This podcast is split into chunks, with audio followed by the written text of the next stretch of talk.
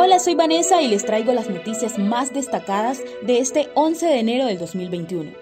La Comisión Nacional Anticorrupción menciona que en la última década en el país se perdieron alrededor de 500 mil millones de dólares por sobreprecios en la obra pública, pérdidas por las malas construcciones, sobornos, daños colaterales, entre otros factores. De esa cantidad se ha recuperado muy poco.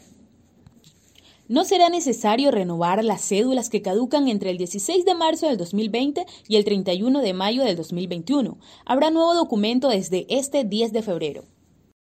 Los contagios del coronavirus siguen creciendo y este domingo superaron los 88 millones en el mundo, una tendencia que se ha incrementado más por la facilidad de transmisión de la nueva cepa británica de la COVID-19.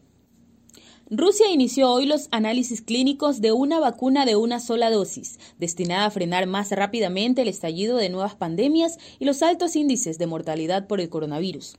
Confirmado, Moisés Caicedo jugará en la Premier League. El gerente independiente del Valle, Santiago Morales, aseguró que el ecuatoriano ya tiene todo firmado y que está sacando la visa de trabajo. Lee más noticias en expreso.es.